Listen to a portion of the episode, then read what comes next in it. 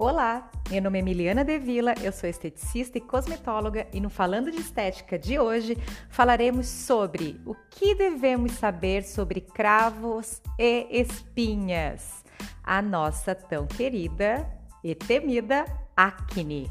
Vamos falar um pouquinho sobre isso então? Primeira coisa que a gente tem que falar é, por favor, não esprema seus cravos, entre aspas, né? O nome popular que na estética a gente conhece como comedão aberto e fechado, e não esprema as suas pápulas, máculas e pústulas, que são as, entre aspas, espinhas que aparecem lá com aquele pontinho purulento com pus que a gente vê no espelho.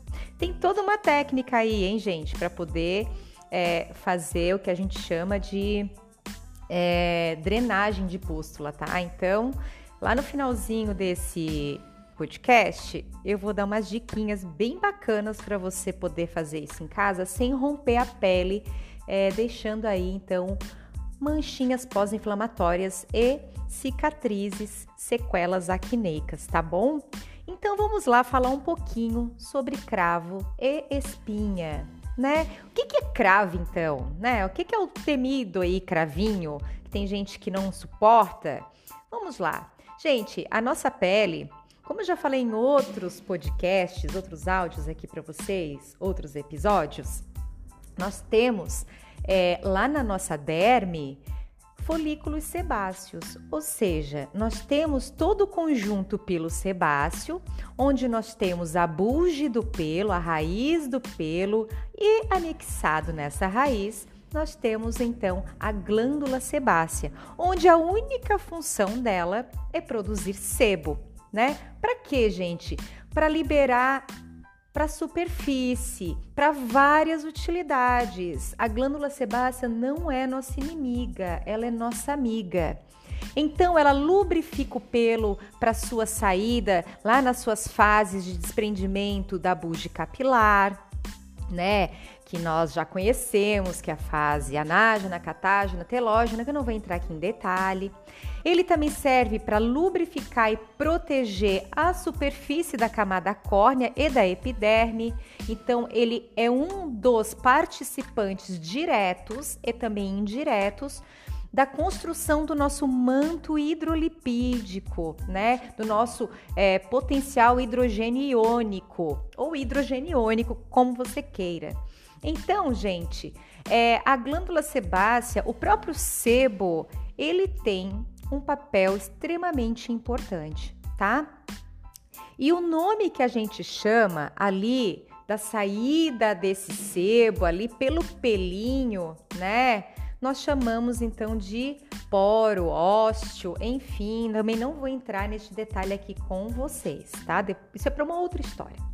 Então, gente, quando esse sebo é liberado em excesso, né, e não existe uma higienização correta desse rosto, dessa face ou da região onde isso acontece, ele vai começar a se acumular e dependendo é, vai de pessoa para pessoa, né? Ele pode sim ser invadido por agentes não tão bacanas como algumas bactérias e até, por que não, é, outras, é, digamos assim, outros patógenos simbióticos com a nossa pele, que fazem parte lá da nossa microbiota tá? Então a gente sabe que existe o cravinho que é preto, que é aquele que geralmente é no nariz, né, em cima do nasal, no queixinho também, a gente tem no queixo, bem no meinho ali do frontal, na testa. E nós temos os branquinhos também, que eles é, geralmente ficam com uma cápsulazinha, né? É, é bem fácil de identificar. Então, esses cravos pretos, gente, nada mais é do que o poro bem entupidinho, só que ele tem uma dimensão é mais larguinha, porque é, depende de pessoa para pessoa, é como o tamanho do buraco do nariz, cada pessoa tem um tamanho de buraco, isso não vai mudar. Por isso que não existe produto que fecha poro, né? Porque é determinado esse diâmetro geneticamente. E Tem pessoas que têm o poro um pouquinho mais dilatado, outras um pouquinho mais estreito. Isso varia com o biotipo cutâneo, varia com o estado da pele, entre outras coisas, tá? Então, algumas pessoas que têm esse, esse diâmetro mais alargado, vamos dizer assim, é, do, do poro, acumula mais sebinho, então ele fica mais em contato com oxigênio, ele ganha mais melanina, mais pigmento, então ele fica um pouco mais escurecido pela oxidação, pelo pigmento e assim por diante. Então, gente, não é sujeira como a maioria das pessoas acham. O cravinho é preto por causa de outros fatores determinantes. Se fosse sujeira, a gente só lavava e saía, né, gente? Vamos combinar. Então, ele é entupidinho, fica ali exposto, né? E forma uma tampinha, uma capinha preta, vamos dizer assim, um tampão. Esse é o cravinho aberto, né? E os mais estreitinhos, o que cria cápsulazinha, que aparece ali o pontinho branco, não confundindo com o grão de milho, né? É, ele é o cravinho branco, então, que a gente consegue tirar já assim de uma outra forma. Então, gente, não é sujeirinha, tá? Falar que é sujeira tá errado, né? É mito, né? Aí perguntaram para mim assim, Mili, sempre que aparece um cravo, ele ele inflama, ele vira uma espinha. É verdade isso? Gente, é e não é, né? Vamos falar assim o que é certo. Se você vai lá no seu cravinho branco ou preto, aberto, fechado, né, no seu comedão, e você vai lá com seu dedinho que tá cheio de bactériazinha, o que, que vai acontecer? Contaminação direta, né? Contaminação por contato direto. Então, se você tem um estafilococcus, é, alguma, o propiônio bactério acne, e outros tipos de bactéria que são anaeróbios, ou seja, sobrevivem sem a presença de oxigênio. Ele vai entrar naquele poro, naquele ósseo, vai encontrar aquela piscina olímpica de sebo, mas ele vai ficar felizão da vida, maravilhado. Então ele vai se proliferar e provavelmente vai iniciar um processo inflamatório. Então, nesse caso, quando a higiene não é boa e a gente fica cutucando o rosto, e isso tem nome, né, na classificação da literatura, nós chamamos de acne escoriada, ou seja, não é a bactéria que indiretamente chegou até o seu rosto, foi você que levou ela até ali. Pessoas ansiosas, adolescentes da fase pré-vestibular. Então, percebam, né? É, tem todo um ciclo aí acontecendo.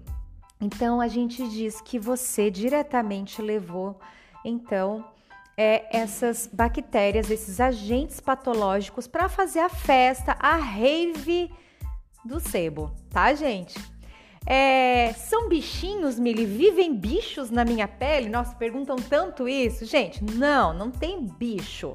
Não tem nenhum bichinho, não tem, não tem nada disso lá não. Não tem nenhuma cobrinha, nenhum coró, não tem nada disso. Como a gente já conversou, é, tem o folículo piloso, gente. Então tem a produção de sebo. Então, na nossa pele, nós temos vários agentes simbióticos. A gente tem vários, vários, gente. Eu nem vou entrar em detalhe aqui. É, mas o Propionibacterium acne, que é o PA, é o que mais causa as inflamações, tornando o quadro acneico, tá?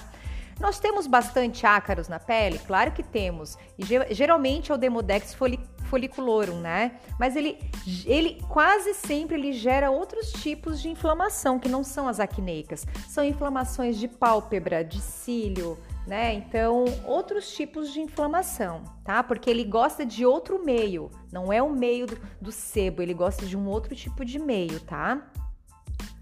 Ah, Mili, a espinha ela é contagiosa, Mili. Sei lá, se eu botar a mão numa espinha e botar lá do outro lado que não tem um cravinho, vai pegar? Não, gente, não. Voltamos lá. Tudo tem a ver com o conjunto pilo sebáceo, com a glândula sebácea. Então, onde tiver um pelo, vai ter uma glândula sebácea. Onde tiver glândula sebácea, vai ter sebo. Onde tem excesso de sebo, que não está controlado, vai ser um prato cheio para as bactérias anaeróbias, tá? Então, gente, cada pessoa produz geneticamente já configurado aí uma quantidade X de sebo em suas N fases da vida, tá? Então, para cada pessoa é de um jeito, o tratamento tem que ser personalizado né? Lembrem bem, tratar acne não é igual para todo mundo. Tem pessoas que precisam de uma quantidade diferente de ativo, outro tipo de ativo mesclas de princípios ativos, a própria periodicidade do tratamento varia de pessoa para pessoa, porque cada uma tem um tipo de quantidade de produção e um biotipo de pele que pode ser reagente ou não com o tratamento acneico, que envolve geralmente ativos antisseborreicos, secativos e que afinem a espessura da camada córnea para poder ter liberação fácil desse sebo acumulado. Então, gente, é olho clínico, é muito estudo teórico. É, quando a gente fala que esteticista sabe o que faz um tratamento de acne, cosmetóloga sabe o que faz, é porque ela estuda para isso. Então, prestem atenção, tá? Ah, Mili, a gente vê passar pasta de dente. Ah, funciona. Gente, não, pasta de dente foi feito para o dente, não foi feito para tratar acne, nem pele, nem, nem cravo e nem nada, gente, tá? É, outra coisa também que me falam, ah, Milha, eu lavo o rosto o dia todo, tantas vezes, e mesmo assim tá sempre oleoso. Gente, a pele é, um, é um, um, um uma parte viva de você, é mai, o maior órgão do seu corpo. Se você fica lavando direto e agredindo ele, o que, que ele vai entender? Olha, a, Vou usar eu como exemplo. A Miliana, a pele pensa assim: olha, a Miliana tá lavando com sabonete que faz bastante espuma, bem saponificante, várias vezes ao dia ela tá tirando todo o nosso manto hidrolipídico. Então, o que, que a gente vai fazer? Ô, Miliana, se tu não parar, a gente vai aumentar aí a produção de sebo para dar conta do que você tá tirando. E é assim que funciona, gente. A pele ela é inteligente, a célula tem memória. Ela vai se adaptando conforme você vai agredindo ela. Então, a produção de sebo, gente, é um mecanismo de defesa e é um mecanismo que faz parte de várias características que fazem parte da nossa pele. Então a gente não precisa aí ficar tirando, tirando, tirando, lavando, lavando, lavando, porque olha, vai piorar o quadro, o quadro lipídico, digamos assim, né? O quadro entre aspas, oleoso, do aspecto brilhoso da sua pele. Então, ó, fica ligado, tá? Não precisa lavar toda hora, não. A lavar quando acorda, passar o produto correto e passar o filtro solar, né? Fotoprotetor. E lavar à noite antes de dormir com produtos adequados já é o ideal. Não precisa lavar o dia todo, não, tá, gente? É, muita gente também me pergunta se a pessoa pode ficar espremendo cravinho em casa, espinha em casa. Então, assim, gente, deixa eu explicar. Quando surgir uma acne, não vá com o dedinho de vocês Vai lá na, no espelhinho do banheiro, onde você guarda o seu cotonete, pega dois cotonetes, laca a cabecinha com algodão macia e esprema com a cabecinha do algodão. Não coloque o dedo para não sujar, não deixar ele é, cheio de agente patogênico da sua mão. E vai lá e tente tirar o seu cravo, tente tirar a sua acne e faça a sepsia depois, bem direitinho, com produtos adequados para pele acneica que se você tem acne, você sofre com espinhas, você já deve utilizar produtos com beta-hidroxiácido, que tem ácido salicílico, ou com algum tipo de óleo de melaleuca, que é um, um óleo essencial fungicida. Você deve trabalhar também um pouquinho com niacinamida e assim por diante, né? Linhas acneicas têm princípios ativos específicos para tratar tanto a produção excessiva de sebo, como também deixar o manto hidrolipídico livre de agentes patogênicos e como também é, manter o potencial hidrogênio iônico na medida certa para que ele não atraia então esse tipo de agente patogênico. Tá bom, gente? Ah, milho, eu como bastante chocolate, alimentação da acne.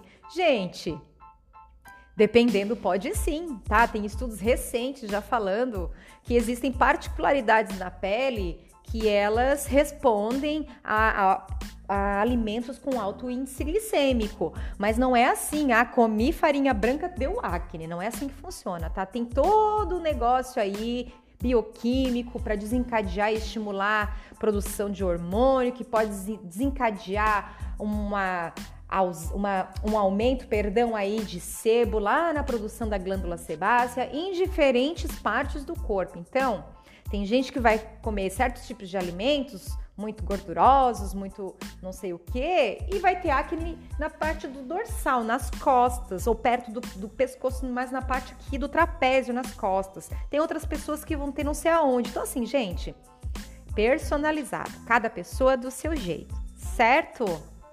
Dúvidas, dicas, me mande um direct lá no meu Instagram, arroba Consultorias. Beijos e até a próxima!